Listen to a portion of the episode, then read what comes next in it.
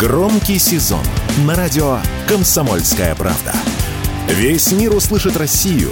Весь мир услышит радио «Комсомольская правда».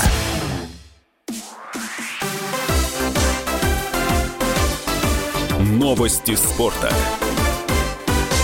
Футболисты Краснодара победили «Спартак» в домашнем матче со счетом 2-0. Первый гол на 40-й минуте забил Джон Кардоба, которому передачу из-за боковой линии в штрафную дал Лукас Оласа. На 84-й минуте Эдуард Спиртян реализовал пенальти, назначенный за фол Александра Селихова. Капитан «Спартака» Георгий Джикия не смог доиграть встречу. Он получил повреждения в первом тайме в столкновении со Спиртяном и по ходу встречи обращался к медикам. Краснодар не проигрывает в РПЛ на протяжении 13 матчей. Только в 2015 году у краснодарцев была более длительная серия без поражений в топ-дивизионе – 14 игр.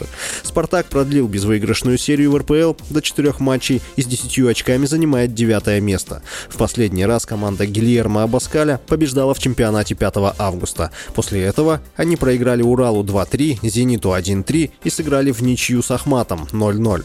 Краснодарская команда в нынешнем сезоне чемпионата идет без поражений. На счету команды 2 ничьи и 5 побед. Они набрали 17 очков и возглавляют турнирную таблицу. Бюро Международной Федерации Плавания определило критерии допуска россиян и белорусов на международные соревнования, разрешив им выступать только в индивидуальных стартах и при этом иметь ограниченное представительство в дисциплинах. Об этом сообщается на сайте организации. Россиянам и белорусам будет разрешено участвовать в нейтральном статусе только в тех соревнованиях, где время или результат определяются выступлением одного спортсмена. На турнирах World Aquatics смогут выступать только по одному спортсмену из России и Белоруссии в каждой дисциплине. Допуск спортсменам будет давать независимый отдел по обеспечению честности в водных видах спорта. Таким образом, россияне и белорусы не смогут выступать в соревнованиях дуэтов и групп в синхронном плавании, в турнирах по водному пола, в синхронных прыжках в воду и эстафетах в плавании.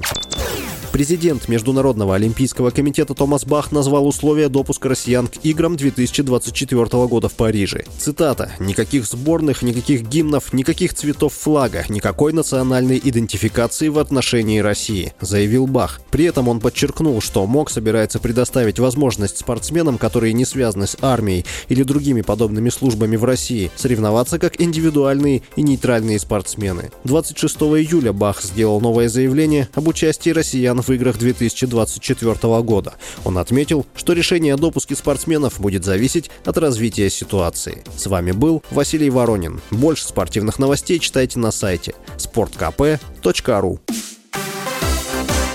Новости спорта.